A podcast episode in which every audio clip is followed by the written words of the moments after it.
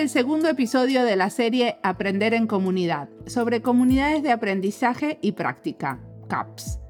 Un proyecto que realizamos entre Diseño y Diáspora y Colaborabora, que cuenta para su desarrollo con el apoyo del programa Vitartes del Departamento de Cultura del Gobierno Vasco. Laura Fernández Pinar es mediadora y gestora cultural en el Media Lab, en Madrid. ¿Por qué elegiste entrevistar a Laura, Richie? Bueno, pues porque Media Lab tiene un amplísimo recorrido con esto de las comunidades. Además, son comunidades con formatos, temas, participantes de muy diverso tipo y dan mucha importancia a todo lo que es la experimentalidad, lo relacional, las mediaciones, cómo se registra y comparte. Además, en Media Lab las comunidades, más allá como de un programa, siempre han sido más casi una forma de pensar y de hacer que conforman como un, ecosistema, ¿no? que va más allá de cada una de esas comunidades, sino como el conjunto, el conjunto de ellas. También me parece muy interesante como el esfuerzo de Media Lab por sacar las comunidades del propio Media Lab, ¿no? por sacarlas del espacio del centro y acercarlas a los barrios, a las bibliotecas, al tejido asociativo. Y además, para mí, pues Medialab y Laura, pues como son parte de mi propia biografía personal, ¿no? Y por eso pues también me hace mucha ilusión tenerla, tenerla hoy aquí.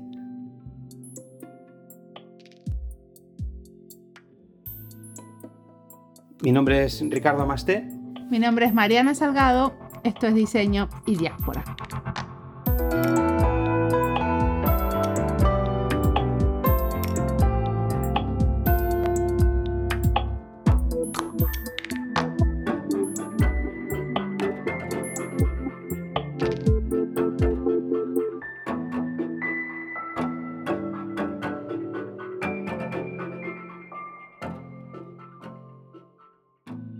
Bueno, pues soy Laura Fernández, soy gestora cultural y bueno, yo me entiendo también como mediadora cultural.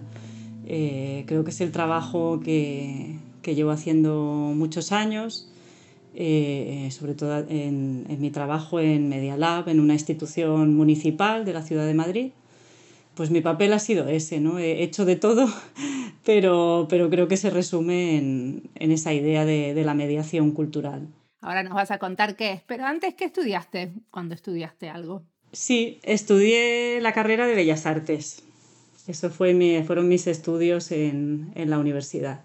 Y después, bueno, empecé doctorado en, filosofía, eh, llegué a hacer la, suficiencia investigadora y ahí me quedé. Ya más allá no, no, no estudié. Y decime, entonces ahora sí, vamos, ¿qué es esto de ser mediadora o gestora cultural?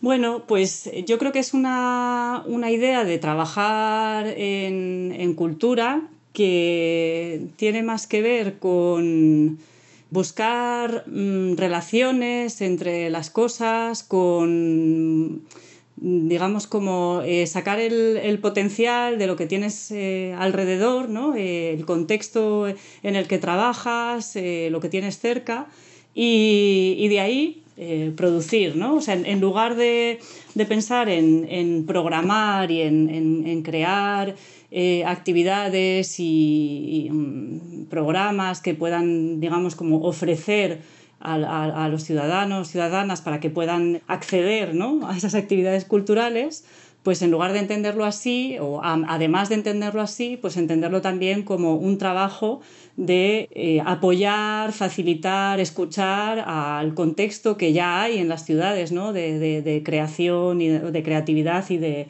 y de propuestas y de e ideas. Y, tratar de trabajar con eso y, facilitar que eso pues tenga unas buenas condiciones, que se, unas cosas se relacionen con otras y produzcan nuevos proyectos. Y bueno, pues es un poco esa, esa idea, o así, así yo lo veo, la idea de la, de la mediación. Igual, igual, Laura, en vez de ir directamente al caso, igual contaría que es Media Lab, ¿no? Como, como un contenedor de casos, ¿no? Bueno, pues claro, eh, Media Lab lo que ha intentado durante bastantes años es trabajar en, la idea de justo de crear un contexto, un, lugar, ¿no? un lugar físico y unos tiempos eh, también para que, que pudieran acoger este tipo de propuestas de, grupos, de iniciativas que están formados por personas eh, diversas, ¿no? que vienen pues, con diferentes conocimientos, inquietudes, eh, perspectivas, como formas de vida, y que tienen un lugar allí donde, donde se encuentran y donde pueden desarrollar estas, estas inquietudes. ¿no? Y, y bueno, pues han creado eh, una serie de, de mecanismos o de, o de, de formas de, trabajo a través de convocatorias abiertas eh, que justo han permitido eso, ¿no? que se plantearan pues, eh, temáticas concretas sobre las que diferentes personas, colectivos podían presentar proyectos a desarrollar y esos proyectos además se ponían públicamente a, disposición de otras personas que quisieran colaborar en ellos. ¿no? Entonces, pues eh, se ha enfocado mucho en eso, en, crear un, lugar de encuentro, básicamente, que es lo que mm, muchas veces eh, parece que como que echamos de menos en, las ciudades, en los contextos donde los que en los que vivimos, ¿no? Eh, lugar, un lugar y un tiempo también para encontrarse. Pero ustedes qué ofrecen? El espacio físico, obviamente, pero ¿qué es esto de que ofrecen un tiempo para encontrarse? ¿Qué querría decir? lo que, son, lo que han sido los, los grupos de trabajo que se, que se, encuentran en Media Lab, que luego podemos eh, hablar un poco más de, de ellos, eh, son grupos eh, que tienen un componente muy grande de autoorganización y de pues, establecer un poco cuáles son sus, sus mecanismos propios ¿no? de, de, relación y de trabajo entre ellos. Entonces, cuando hablo de, de darse el tiempo, pues la mayoría de, los, de estos grupos no se plantean como unos objetivos súper concretos en unos tiempos concretos, o si lo hacen, pues lo hacen de, común acuerdo y, durante un tiempo, pero no es su objetivo como eh, solucionar un problema o satisfacer una necesidad así que está muy claramente definida, sino que son eh, grupos de personas que se encuentran y que, eh, digamos que, se dan el tiempo para conversar, para entenderse entre ellas, para escucharse entre ellas, lo cual lleva un tiempo, ¿no? Porque cuando te, cuanto más diferentes son las personas con las que se encuentras, más tiempo necesitas ¿no? para, para, escucharlas y para poder entender desde dónde hablan, desde dónde hacen sus aportaciones y construir algo conjuntamente con ellas. ¿no? Entonces, construir esos espacios donde puedes pensar en el medio largo plazo, donde sabes que te vas a poder reunir cada semana y no hay un tiempo donde se, dentro de un año se termina tu proyecto y tienes que entregar o que haber definido o que haber eh, llegado a unos resultados o haber producido algo concreto, sino que tienes tiempo para en esa conversación, en ese eh, encuentro con, con, otras personas, pues poder ir definiendo un camino y poder ir recorriendo ese camino juntas. ¿no? Entonces, por eso mm, hablo también de lo de darse el, el, tiempo. ¿no? Es como algo un poco fuera de, de, la, de la cotidianidad en la que normalmente vivimos, que es de tiempos eh, muy medidos y, de, y donde además no, no, existen esos, esos espacios eh, híbridos, ¿no? donde te encuentras con gente que a lo mejor no tiene nada que ver contigo. ¿Pero ustedes facilitan esos encuentros? ¿Hacen una mediación de esos encuentros o hay algunos grupos que se encuentran y ustedes solamente brindan el espacio? Sí, hay un poco de todo. Realmente eh, hay grupos que son muy autónomos y que básicamente lo que hacen es eh, hacer uso del, espacio. Y hay otros, otros grupos que pues, han sido más promovidos desde dentro, ¿no? desde, desde el equipo de, de mediación e investigación, que luego podemos hablar un poquito de eso también.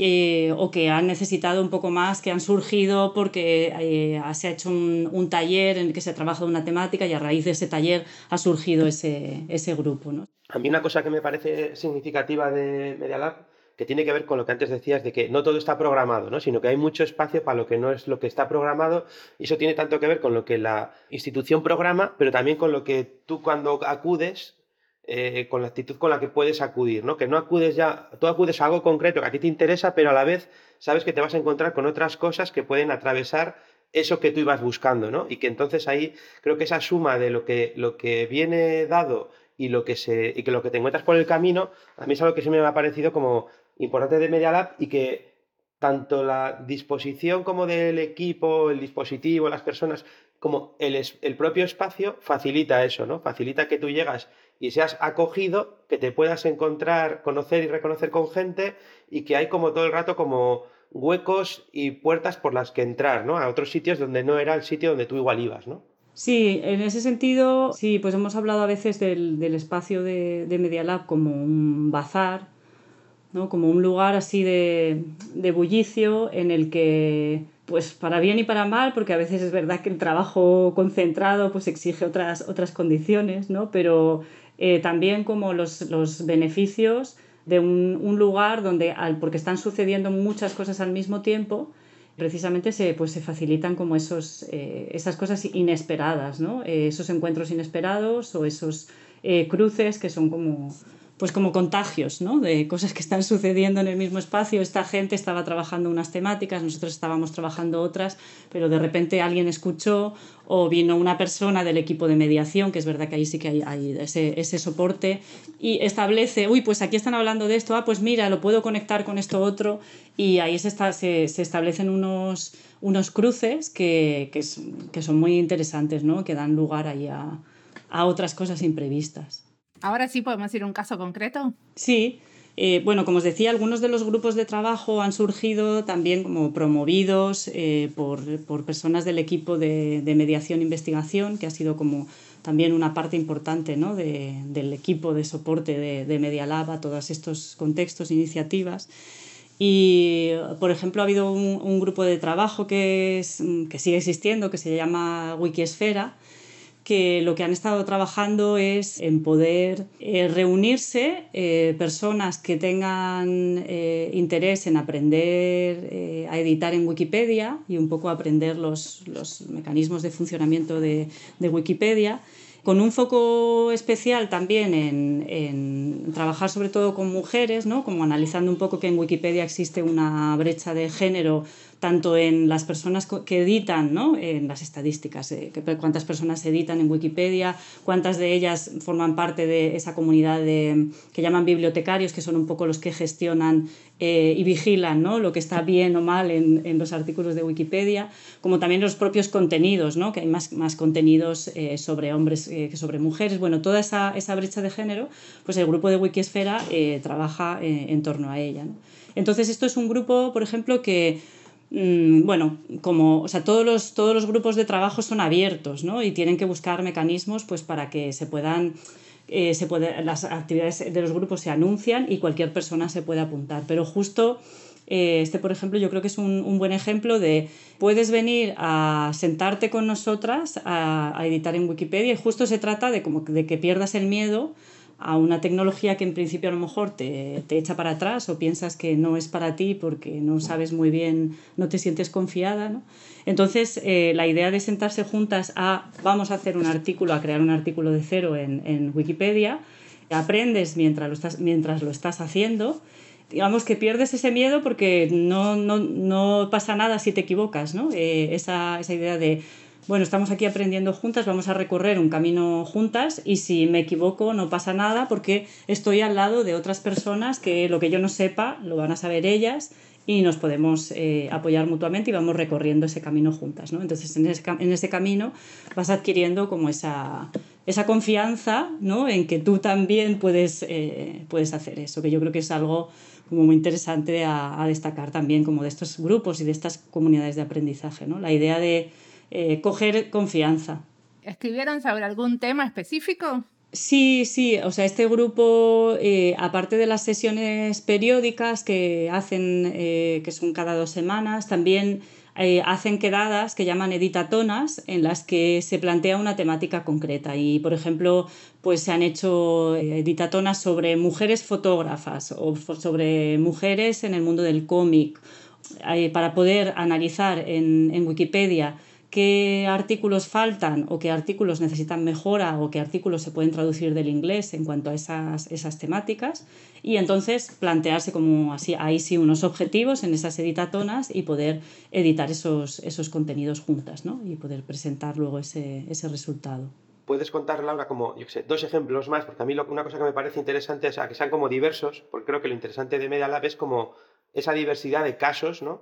Que hacen como que sea como comunidades de com una comunidad de comunidades diversas, ¿no? Sí, a ver, pues otro caso mmm, muy diferente a lo mejor es el, el caso de un grupo de trabajo que ahora mismo ya no se está reuniendo porque con, con la, pues el momento del confinamiento dejaron de, de reunirse y después no han reanudado, pero que estuvieron bastante tiempo, que es el grupo de trabajo de Tecnormigas. Y para que se vea un poco como la diversidad de temáticas, el grupo de trabajo de Tecnormigas es un grupo de aficionados a las hormigas, ¿no? Eh, mirmecólogos aficionados, que es el, el, nombre técnico. Entonces, eh, pues esto es un grupito que se acercó eh, a Media Lab a, pues, a, raíz de unos talleres más vinculados con, con, la línea de ciencia ciudadana. Y eso, pues son personas apasionadas, porque no son profesionales tampoco, que esto es una característica también muy destacada, yo creo, de los grupos de trabajo, que en muchos casos están formados por gente amateur, eh, curiosa, que luego se convierten en, a lo mejor en verdaderos expertos, pero que digamos que no han pasado por esos canales de, eh, de formación reglada, ¿no? Eh, habituales.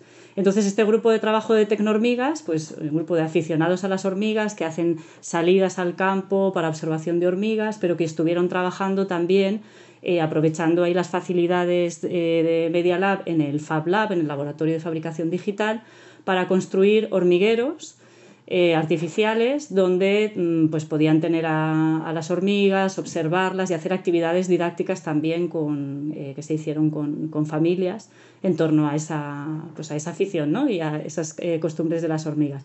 Todo lo que se puede discutir, eso de pues, las forma, la forma de organización social, toda la observación ¿no? de, de, esa, de estos animales. yo creo que es un grupo, pues eso, como un poco de contraste así interesante bueno, el grupo de trabajo AVFLOS, que es un grupo eh, también de personas interesadas en la imagen, o sea, en el software para imagen audiovisual, pero enfocados específicamente a trabajar con software libre. Y esto pues quizá es interesante también para introducir este otro elemento del software libre, ¿no? como el, el, el, código informático que casa muy bien ¿no? con todas estas cosas que estábamos hablando porque es eh, una, una, forma de escribir eh, código que te permite ver cómo, cómo están programadas las cosas, entenderlas, eh, intervenir en ellas y trabajar en comunidad también porque trabajas sobre lo que otros han programado eh, adaptándolo o mejorándolo eh, para necesidades concretas y a su vez esas mejoras poniéndolas a, disposición de la comunidad. Entonces, por ejemplo, este grupo de trabajo de, de AVFLOS pues se planteaba eso, ¿no? En, eh, para la creación audiovisual existen herramientas eh, que son seguramente más fáciles de usar y que tienen un, un, potencial y que son las que se usan a nivel profesional mayoritariamente, pero que precisamente no, no te permiten esa, esa capacidad de, intervención. ¿no? Entonces este grupo se reunió para eh, poder investigar eh, juntas y poder eh, trabajar con, esa, con esta idea del, software libre y sacar el, potencial de esas herramientas y poderlas desarrollar mejor. Y decime una cosa, ustedes que ven tantas comunidades eh, trabajando juntas con diferentes organizaciones y seguramente algunas son más chicas, otras más grandes, eh, ¿qué pasó con la pandemia en general? Claro, ha pasado de todo. Eh, pues os ponía el ejemplo de este grupo de, de tecnormigas que, por ejemplo, pues dejaron de reunirse, ¿no? Porque, claro, hay, hay, hay grupos, o sea, realmente la dimensión presencial es una parte muy importante, ¿no? O sea, cuando hablaba al principio de lo del lugar de encuentro, pues eh, el lugar de encuentro realmente en, en, lo físico, pues es donde se dan esas posibilidades también de, de, de cuestiones inesperadas, de encuentros, de calidez, de que, que en, en, en, las reuniones eh, online son mucho más difíciles, ¿no? De hecho, como decía, el grupo Tecnormigas dejó de reunirse porque digamos que no, no tenían, no veían como alternativa tuvieron miedo porque de volver a, a tener esos encuentros eh, presenciales y, y, y, luego pues se ha diluido ¿no? su, bueno, la verdad es que no sé si se están jun, juntando en otro sitio, pero ya se perdió el, contacto ¿no? con, con, el grupo. Otros grupos sí que intentaron, por ejemplo, el grupo Wikisfera que comentaba antes, sí que continuaron haciendo sus reuniones online, incluso algunas de estas editatonas ¿no? de maratón de, de edición de artículos los hicieron en formato online. Pero claro, eh, igual que nosotros estamos haciendo ahora esta, esta reunión, eh, si hay otra reunión al mismo tiempo, son absolutamente mundos paralelos, ¿no? no se van a tocar ni a contagiar en nada, mientras que el espacio físico, la capacidad que tiene de, de reunir eh, cosas que no, que no esperaban encontrarse, pues no tiene nada, nada que ver. ¿no? Entonces pasó un poco eso, hay varios grupos eh, continuaron reuniéndose online y después eh, muchos de ellos han vuelto a, a reunirse presencialmente.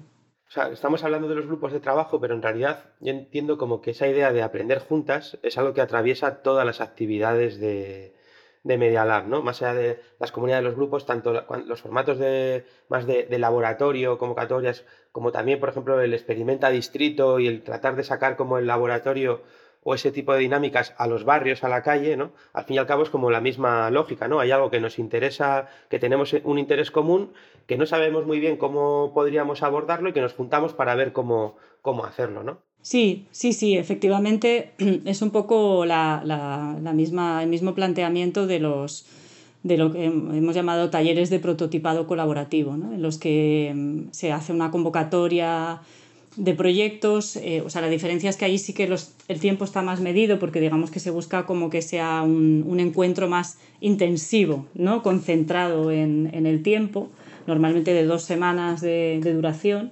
pero es un poco la misma idea en el sentido de que se hace una convocatoria de proyectos con una temática concreta y después eh, se apuntan personas a eh, contribuir a, a desarrollar esos, esos proyectos. Y la idea es un poco la misma, es hacer un recorrido, probar de experimentar ¿no? cosas para desarrollar esa, esa propuesta inicial que a veces te lleva a, otra, a otro resultado que no es el que estaba previsto, ¿no? Porque en esa misma idea de se juntan, eh, de, de, repente se ven juntas personas que no se conocían de antes, eh, hay una idea, una propuesta de algo que se va a desarrollar, pero al final lo que resulta de esas dos semanas de taller el producto de lo que se ha hecho durante, durante esas semanas de trabajo es el resultado de las personas que se han juntado, de lo que traían, de los conocimientos que tenían, de lo que han podido aportar, de lo que han discutido, de lo que han sido capaces de, acordar y de, materializar. Entonces, eh, es también un, pues eso, en ese sentido, como lo que decía Rich, es un camino que se recorre eh, eh, así de manera colaborativa y que te lleva a otro, a otro lugar. Y una pregunta, vos hablabas antes de que el Media Lab también tiene como un área de investigación. Esas temáticas que ustedes le ponen, por ejemplo, a los talleres de prototipado, ¿tienen que ver con esas áreas de investigación que ya tienen ustedes? Sí, eso es. Sí, se han ido eh, repitiendo algunas, algunas temáticas en torno a como unas, unas líneas de, de investigación. Pues ha habido una, una, línea como que ha durado bastante tiempo sobre temas de, mm, de, visualización de información y de periodismo de datos, otras que han tenido más que ver con cacharrear, ¿no? con prototipar con cosas materiales eh, que se pudieran eh, probar en el Fab Lab o construir, ¿no? con electrónica, con programación, con cacharros de aplicación de tecnologías a, a usos creativos, otras que tenían más que ver con experimentación eh, sonora y audiovisual. Entonces las temáticas de, los, de, los, de estas convocatorias abiertas pues tenían que ver con, con, estas, con estas líneas. Sí.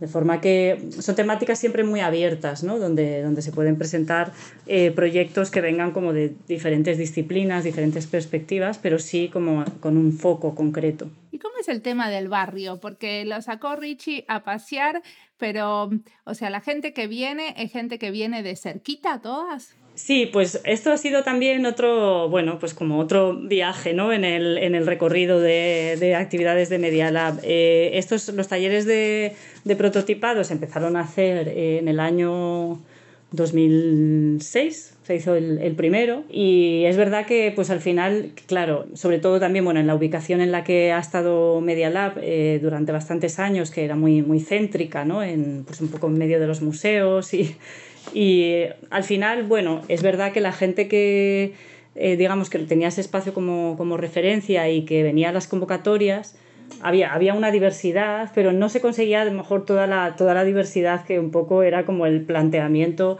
en, en el discurso, ¿no? De, de llevar esa, eh, ese espacio de encuentro a todo tipo de, de, personas que quisieran participar, ¿no? A cualquiera. Discúlpame, hay algo que a mí me falta saber porque no soy eh, de Madrid.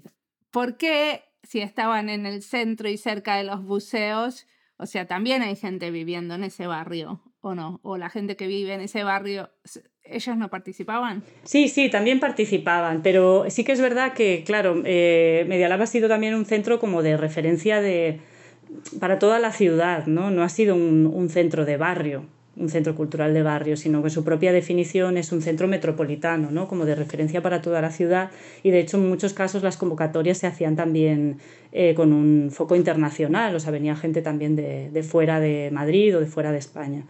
Entonces, bueno, hubo un momento que sí que mm, estaba esa reflexión de por qué tiene este espacio porque tiene que haber solo uno? Vamos, y en el centro de Madrid, ¿no? Siendo Madrid tan, tan grande y sus barrios tan, tan diversos y, y también con esa conciencia de que la participación no era tan diversa, ¿no? Eh, en cuanto a los perfiles de las, las, personas que venían a participar de esos procesos. Entonces, eh, todo el proyecto de, de, Experimenta Distrito que comentaba Richie viene un poco de, de ahí, ¿no? De una idea de ¿Cómo sería si hubiera un pequeño eh, Media Lab, o sea, un pequeño espacio de encuentro como laboratorio ciudadano en cada uno de los barrios de, Madrid, que pudiera trabajar más en contexto, pudiera trabajar más pues desde la proximidad ¿no? y desde, desde las necesidades de, lugares concretos ¿no? y de territorios concretos. Entonces, Experimenta Distrito planteó eso y se hicieron, eh, se han hecho varias experiencias de llevar esta metodología de, trabajo, de talleres de prototipado colaborativo, a barrios más de la periferia de, Madrid, en colaboración con, principalmente con otras entidades municipales y en algún caso también con algún espacio autogestionado que proporcionaban el espacio y una cierta infraestructura para el desarrollo del taller.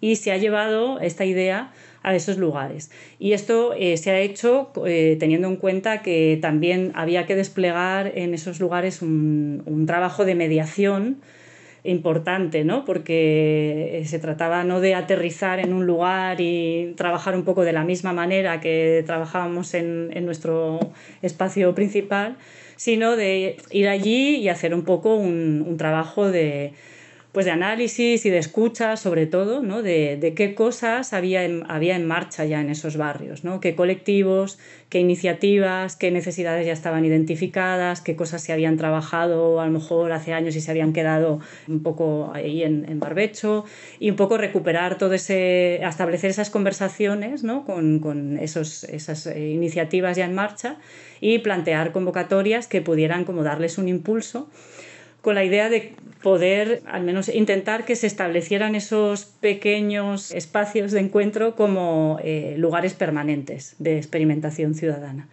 Se hicieron varias experiencias y es verdad que ninguna de ellas ha tenido de momento una continuidad como espacio permanente. Pero bueno, ahí sigue, sigue habiendo interés y sigue habiendo experiencias que se ponen en marcha, ¿no? Pues eh, el último año, por ejemplo, con los dos últimos años con bibliotecas, ¿no? con, se han hecho varias, varias experiencias y con otras, con otras entidades. De momento como experiencias temporales. El deseo sería pues, que fuera una red de espacios permanentes, ¿no? donde se dieran esos espacios y tiempos para que comunidades, grupos de, de, de ciudadanos se juntaran ¿no? para desarrollar y proponer sus ideas y se dieran esas facilidades. ¿no?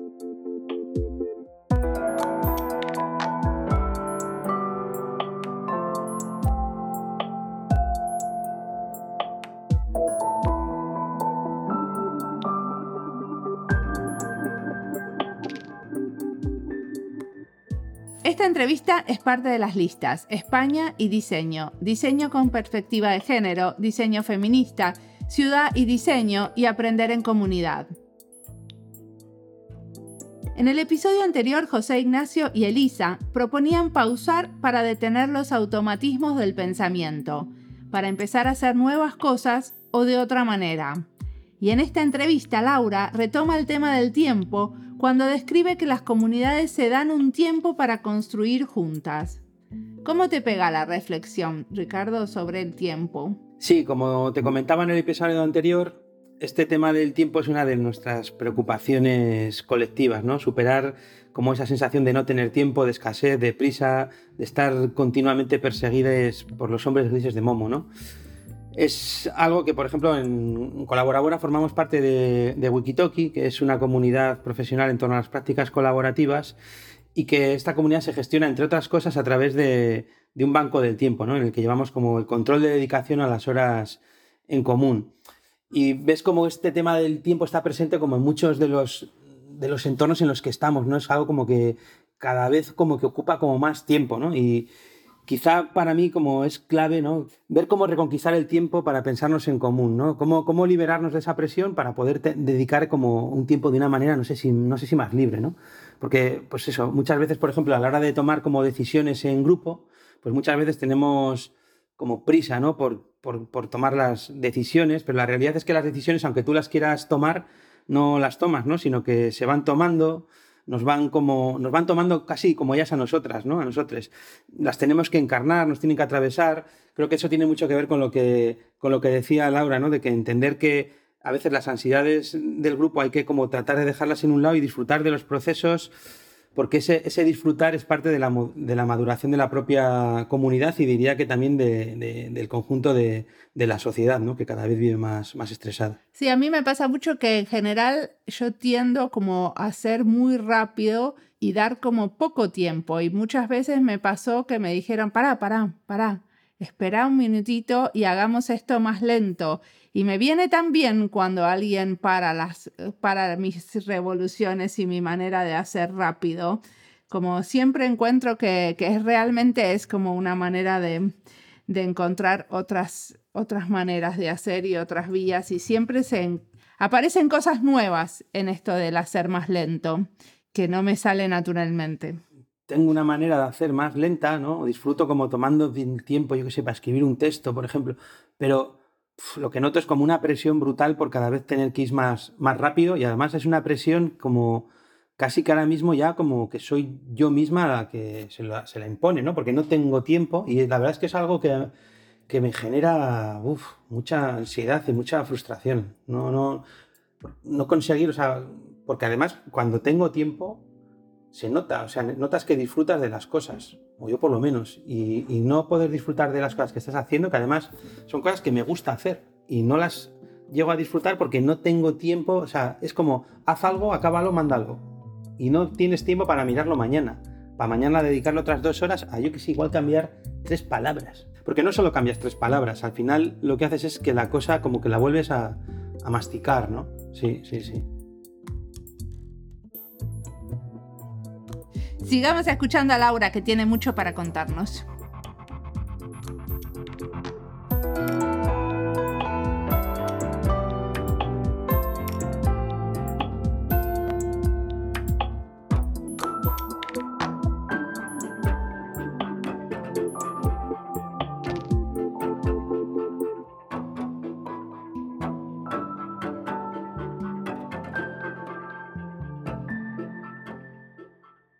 Creo que el, que el, lugar es como la urgencia, pero que la mediación es lo importante, ¿no? O sea, a mí sí me parece como que, por ejemplo, cuando quizá lo que pasa cuando se hace experimenta distrito es que dura la situación lo que dura la mediación, porque la mediación es la que sostiene, quizás si esto durase tiempo y, y, nos emancipásemos de los mediadores, podría ser otra posibilidad, pero todavía yo creo que somos como sociedades poco maduras en la participación o que tienen pocas posibilidades para dedicarlas a participar y entonces la figura de la mediación es fundamental, ¿no? Y por eso, para mí, la idea de media nunca estaba relacionada con los new media, sino siempre la he visto como relacionada con la con la mediación, ¿no? Y por eso el grupo de mediadoras es fundamental y cuando tú llegas allí que haya alguien que se acerca a ti para explicarte y meterte en temas que son raros, ¿no? Y que si no tú por ti misma igual no les prestarías atención, creo que es lo que te hace que tú luego puedas querer permanecer ahí, ¿no? Entonces que la mediación sostenida es la que permite que los procesos sean como más ricos y puedan como tener como más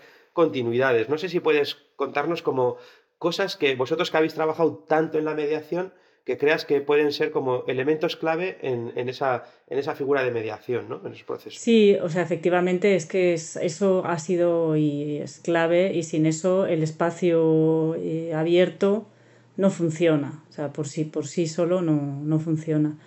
Sí, por ejemplo, en, el, en, en, Experimenta Distrito, y esto, bueno, está, está bien reflejado en el, porque del, del, proyecto de Experimenta Distrito se hizo un documental, que os, os puedo pasar también la, la referencia, y ahí pues se, se, ve algo que yo creo que es, que es interesante, ¿no? En, en, ese, en ese deseo de, de, mediar y de intentar explicar, llegando a un, a un barrio, esta posibilidad a, la gente de que tenían de presentar un proyecto, de apuntarse a este, a este proceso ¿no? de, colaboración, pues eh, del equipo de, mediadoras se fueron a un, a un mercado municipal, ¿no? A explicar, ¿no? a poner ahí su punto de información. Entonces es muy interesante y, ellas lo explicaban después, ¿no? O sea, el, la tensión o la dificultad de estar en ese contexto, principalmente era un día entre semana por la mañana y sobre todo lo que había eran mujeres mayores, ¿no? De cierta edad haciendo la compra en el mercado y, y, las, y, las, mediadoras pues las, las interrumpían ¿no? y las, las, abordaban y con un folleto y les trataban de explicar qué era esto ¿no? de, de, un laboratorio ciudadano y que podían presentar un proyecto. Entonces ese, ese, ese choque de mundos ¿no? pues era realmente, o sea, ellas lo contaban como que realmente habían sufrido, ¿no? porque decían como, ¿qué hago yo explicando esto? O sea, son mundos eh, demasiado alejados, ¿no? pero el caso es que luego en el, eh, se ve en el documental que una de esas eh, señoras que al principio ponía cara de ¿qué me quieres vender? ¿no? Porque cuando alguien te aborda así, crees que te quiere vender algo. ¿no? Eh, pues al final una señora de esas eh, participó en el taller y estaba pues como satisfechísima de haber participado en ese proceso y ya lo había entendido, claro, una vez que había que había pasado por, por la experiencia. ¿no?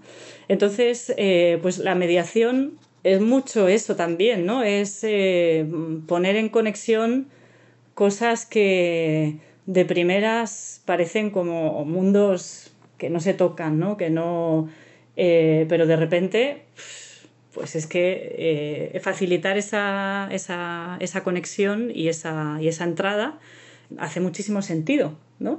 Decime, yo quiero hacer una pregunta que no tiene nada que ver, pero después volvemos a la mediación. Con la guerra, ¿hay gente que se puso a hacer algo en el Media Lab? Pues sí, se ha dado ahora un, poco una, casualidad y es que habíamos estado haciendo un, taller en el que habían venido eh, dos personas eh, de nacionalidad rusa a impartir el taller ¿no? de un colectivo. Es un, fue un taller que se de, cine volumétrico, o sea, de trabajar temas de 3D eh, y o sea, creación de entornos 3D en, en cine. Eh, bueno, fue antes ¿no? de, que empezara la, invasión de Ucrania y la, guerra. Ellos ya estaban aquí y entonces de repente se han encontrado en una, en una situación en la que, porque ellos ya se tendrían que haber vuelto, ¿no? pero no, no era lo que querían. ¿no?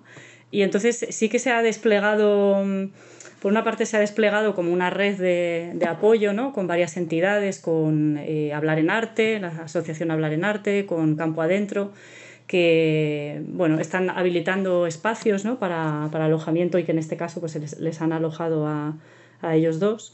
Y luego hay una parte de trabajo también pues, con, con, unos colectivos que vienen invitados la semana que viene para dar unos talleres de, que es en un ciclo que se llama Periodismo Profundo, que lo que van a hacer es, eh, bueno, están haciendo ¿no? por, por otros lados análisis de imágenes por satélite eh, donde están pues, mm, contribuyendo también a ver un poco pues, cómo son los, eh, pues, los, los movimientos de, de, las tropas en la frontera y entonces bueno hay, hay todo un no sé si tiene que esto es un poco lo que preguntabas Mariana o estabas preguntando más por algo. Sí sí sí totalmente. Qué están haciendo puede ser recolecta de alrededor de la invasión eh, a Ucrania acá están pasando muchísimas eh, actividades diferentes. Unas tienen que ver con ayudar a los refugiados y a los que están viniendo desde Ucrania, otras tienen que ver con esto que vos decís de entender mejor y proveer herramientas. Eh, por ejemplo, acá también hay un grupo que se dedica a analizar mapas abiertos y proveer esa información abiertamente online eh, para entender mejor cuáles son los posibles eh, movimientos de las tropas rusas. Otra cosa fundamental en Media Lab ¿no? es todo lo que ha tenido que ver con lo, libre y abierto como un mecanismo casi mental ¿no? de pensar y hacer. Y entonces también como en las comunidades esa pedagogía de que haya como un registro ¿no? del trabajo, que se genere una memoria, que se generen como unos protocolos o unas herramientas de lo que ha salido de ahí. Eso es algo que también le habéis dado como mucha importancia y también un espacio ¿no? propio en, la propia web, ¿no? donde las comunidades tenían como su, su espacio para estar, pero también y su espacio para compartir o indexar lo que estaban haciendo, ¿no? Sí, eso ha sido también otro de los o sea, en, en esta idea de ofrecer el espacio a, grupos de personas que, con intereses comunes, ¿no? que pudieran usarlo de manera eh, periódica y tener esas, esas facilidades, pues también ese es un poco también lo que, es el, lo que se les pide a esos grupos. ¿no? Aparte de que traten de ser abiertos, o sea, son públicos porque se sabe que se están reuniendo, no son reuniones privadas, eh, son abiertos o les pedimos que traten de ser abiertos y eso tiene sus, sus dificultades, porque no todos los grupos pueden estar abiertos en todos los momentos, sino que pueden tener momentos en los que aceptan miembros nuevos y luego pueden, tienen que ir un poco eh, acompasados y a lo mejor eh, tener luego otro momento de apertura. ¿no? Y otro de los elementos es justo lo que mencionabas de, de poder generar una documentación de sus, de sus procesos de trabajo y de sus, eh, digamos, los, los, resultados también de su investigación o de su trabajo colaborativo para ponerlo a disposición. Entonces, esa idea de, la documentación también eh, con, el propósito de que mm, se pueda reutilizar ese conocimiento, que se pueda a lo mejor replicar lo que se ha hecho aquí en otros lugares.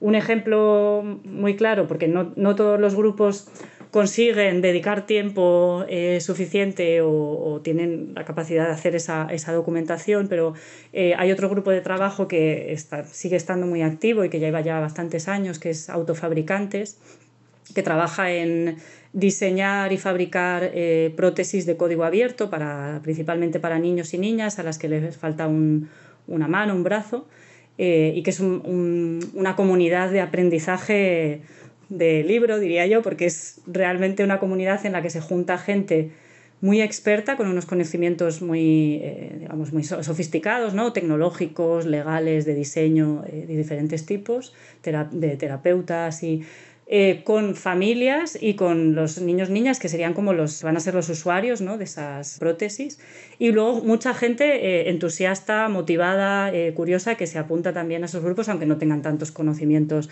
y, em, y bueno este grupo es un grupo que ha, que ha trabajado mucho en su estructura en consensuar unos objetivos, en establecer unos roles que además son rotativos. Digamos que ha trabajado mucho en, esas, en sus metodologías ¿no? y en su, en su manera, en sus, en sus formas de trabajar. Y también ha trabajado muchísimo en el tema de la documentación, ¿no? porque ahí eh, todos los diseños pueden, además al ser pues eso, diseños en 3D que pueden eh, subir a plataformas donde cualquiera en otro lugar puede descargarlas, adaptarlas, porque también utilizan herramientas de software libre.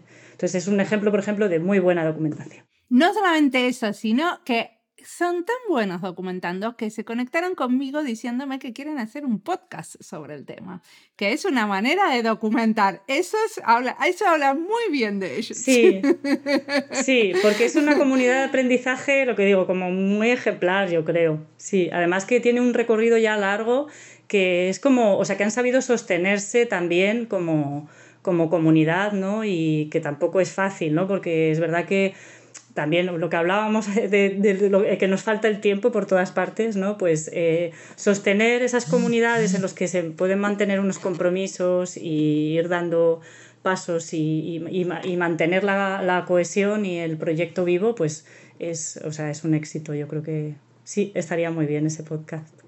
Con esta parte de la replicabilidad también me parece interesante la, la replicabilidad del propio modelo de Media Lab, ¿no? Y como una especie de comunidad más meta, como de comunidad de laboratorios, ¿no? que creo que tanto el programa de laboratorios bibliotecarios como el programa con la SEGIP de Labs Laboratorios Ciudadanos para llevar como el modelo más hacia a, Latinoamérica, creo que tiene que ver con, eso, ¿no? con generar una comunidad más de gente que está pensando en este tipo de, de modelos, ¿no? Y cómo también cada vez ir generando como más píldoras o contenidos que ayuden a, replicar, ¿no? Sí, sí, la verdad es que eso también ha sido una cosa muy bonita que ha pasado en los dos últimos años.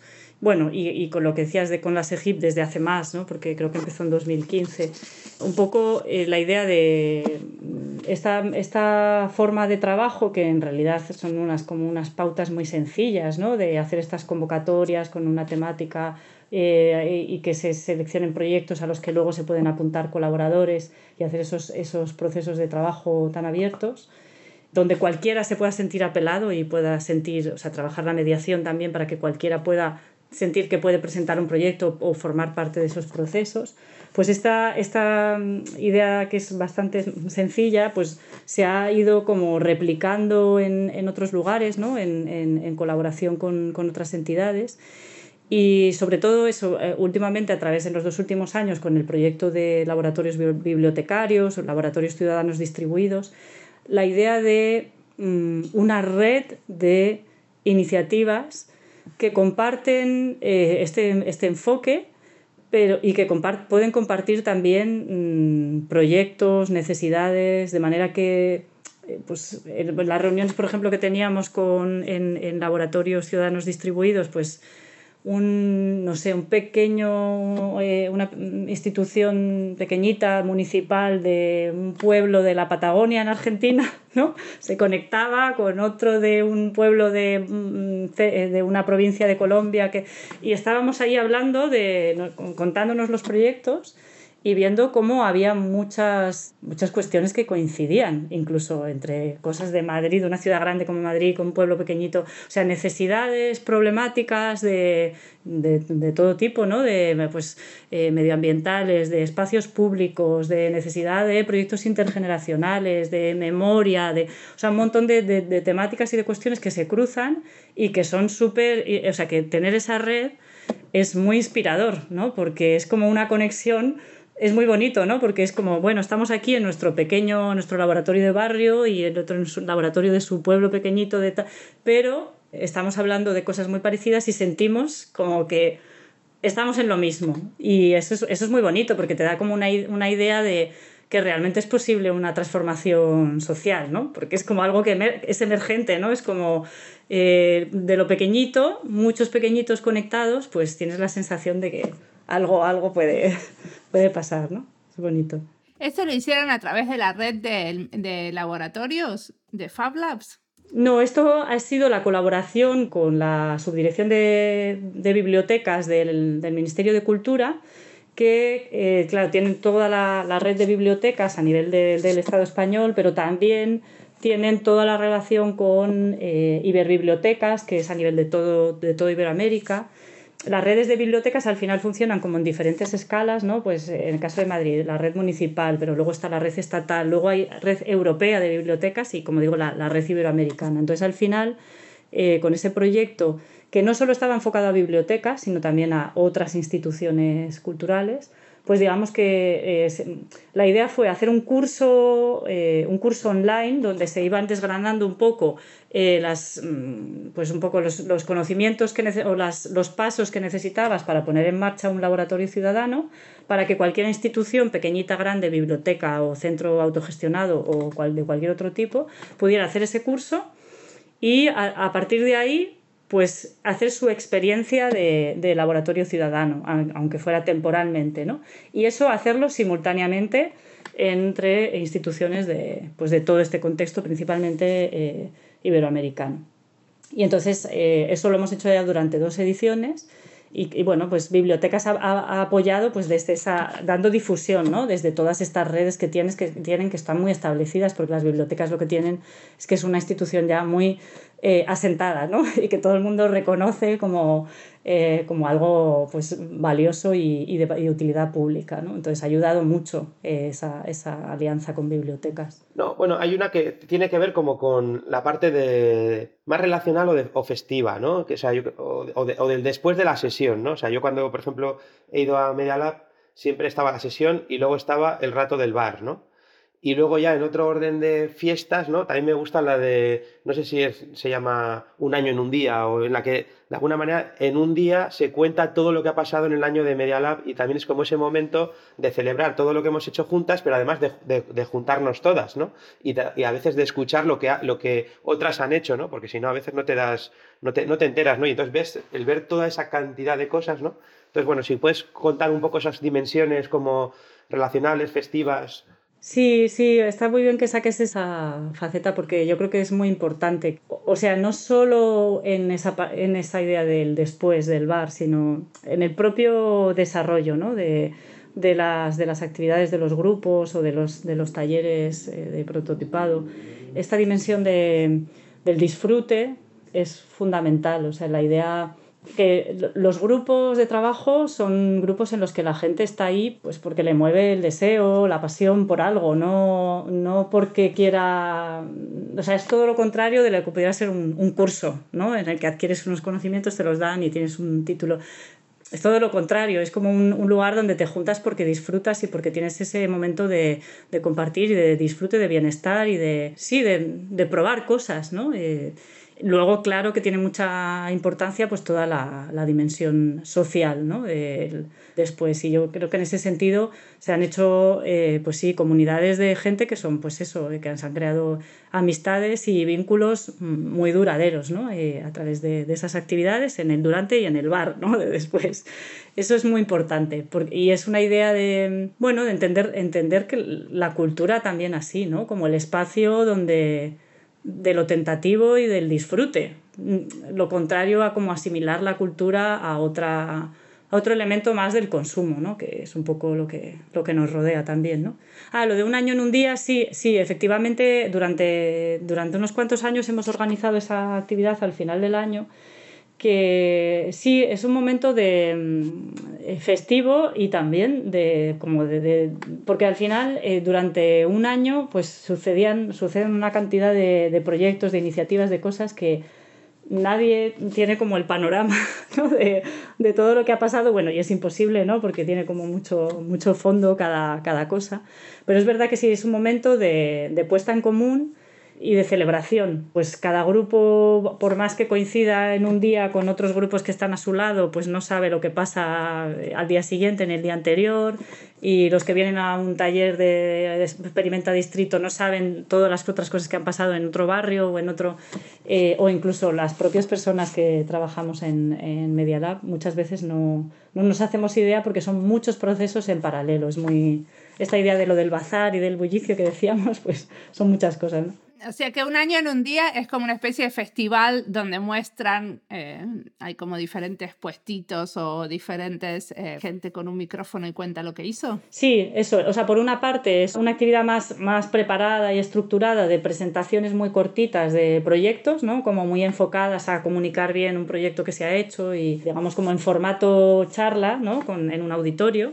Y por otro lado, eh, lo que tú decías, como una especie de despliegue en el resto del, del, espacio de como puestos de sí de enseñar no y que la gente vaya pasando y como mini tallercitos o demostraciones donde los grupos de trabajo o otros proyectos que se han hecho a lo largo del año pueden mostrar lo que se ha hecho en modo feria digamos muy bien. Entonces, ¿qué cosas te inspiran en este momento? O sea, ¿qué estás leyendo, escuchando sobre estos temas que nos querés recomendar si queremos aprender más? O sea, más que una lectura, voy a, o sea, os cuento un, un proyecto que, en el que estoy participando desde hace tiempo, que es un proyecto del Colegio de Educación Primaria, donde están mis hijas, y que me parece que tiene mucho que ver con esto, porque es un proyecto que se llama eh, Con Bici al Zuluaga, que es un, un, proyecto de ir en bicicleta al colegio, básicamente, pero que es eh, realmente un proyecto de, la, de toda la comunidad educativa, porque es, es un proyecto que, en el que a todos los niños en el colegio aprenden a montar en bicicleta, pero luego se organizan, estas, eh, se hace todos los viernes, ¿no? se va recogiendo a los niños que están apuntados de todas las edades al, al proyecto, se les eh, va recogiendo, se va en grupo y se va pasando por, los, por, la casa de cada uno como una ruta, ¿no? se les va recogiendo y se va en pelotón en bicicleta hasta el colegio. Y luego también se organizan eh, en fines de semana también estas bicicletadas para ir a, hacer recorridos ¿no? en, en, grupo. Entonces, ¿por qué lo relaciono y por qué me inspira? Bueno, lo tengo reciente porque la última la hicimos el último, este domingo, ¿no? hace un par de días.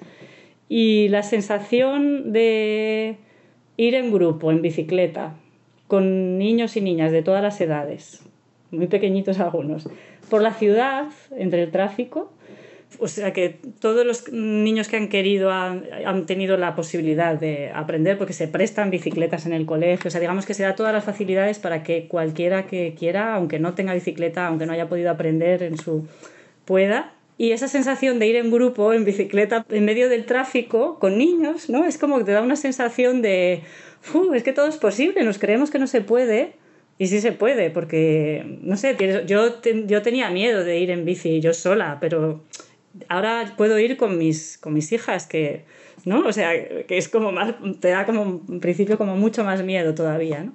Entonces, esta sensación de que en grupo y apoyándonos y con unos mecanismos que permitan que, pues eso, que, que, sea algo eh, inclusivo, totalmente inclusivo. Muy bien. ¿Y para el futuro qué te imaginas? ¿O qué te gustaría que pase? Bueno, pues me gustaría mucho que esta idea que hemos estado hablando de, de que puedan existir espacios de cercanía, ¿no? de referencia en, en, todos los barrios, en todos los lugares. Estos espacios donde se pueda estar, donde te puedas reunir y estar con personas eh, diferentes y pensar eh, juntas en, en, proyectos que mejoren nuestras, nuestras vidas en cada barrio y que respondan a las necesidades de cada lugar y también a, a esa cosa de, de, los deseos y de la diversión, no solo de las necesidades más, más instrumentales o más pues eso es lo que, lo que me imagino y lo que me gustaría mucho, que existieran esas infraestructuras que fueran apoyadas eh, públicamente, pero, o sea, quiero decir, por las administraciones públicas o que, hubiera esos, pero que también eh, nos organizáramos eh, para que de manera más autogestionada pudieran, pudieran existir. Y bueno, pues eso, que tuviéramos tiempo y energía para eso, para, para poner en marcha esas, esas redes. Eso me gustaría. Muchísimas gracias por la entrevista.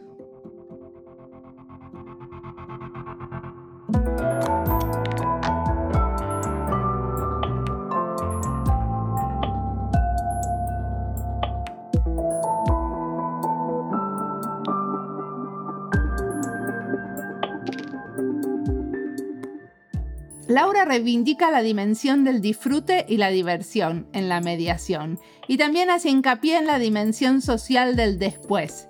Se han hecho amistades y vínculos muy duraderos en las comunidades alrededor del Media Lab, nos cuenta. Y me pregunto cuánto de esto de poder relajarse en la dimensión del disfrute y la diversión está influenciado en que no son comunidades mediadas por el dinero, que en general estas comunidades se agrupan por interés y no son parte del trabajo pago de la mayoría de los miembros. Como que de alguna manera otras comunidades, como las redes en el campo laboral, las redes de diseñadores y diseñadoras, por ejemplo, les cuesta más reivindicar estas dimensiones por querer ser legitimados como un grupo de profesionales.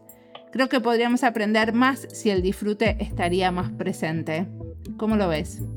Claro, pues lo que pasa es que el, trabajo como tal, ¿no? Está ya, vino formulado como un castigo divino, ¿no? Como una imposición o como un peaje para ganarse el sustento, ¿no? Entonces, desde esa subjetividad ya es difícil pensar en el, binomio este disfrute de trabajo, ¿no? Incluso en algunas profesiones, pues como las nuestras, ¿no? El disfrute llega a ser casi como algo que te autosomete, ¿no? Una especie de cosa que te autoprecariza, porque como disfrutas, ¿no?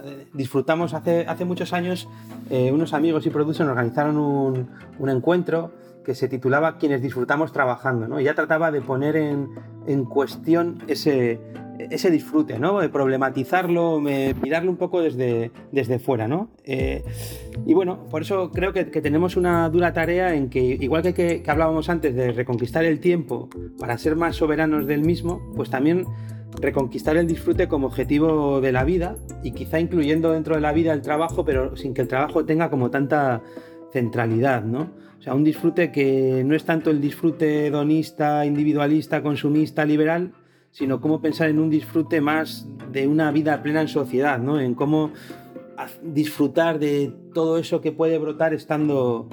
Yo creo que es el que, el que nos dedicamos todo el rato a, a perseguir, ¿no? Y que, pero que es verdad que se nos, se nos, se nos escapa. Como siempre, la música del podcast es de Antonio Zimmerman. El diseño de sonido es de Julián Pereira. Este podcast está publicado con licencia creativa común con atribuciones. Esto fue Diseño y Diáspora. Pueden seguirnos en nuestras redes sociales, en YouTube, Instagram y Twitter, o visitar nuestra página web diseñoydiaspora.org. No olviden recomendarnos, nos escuchamos en la próxima.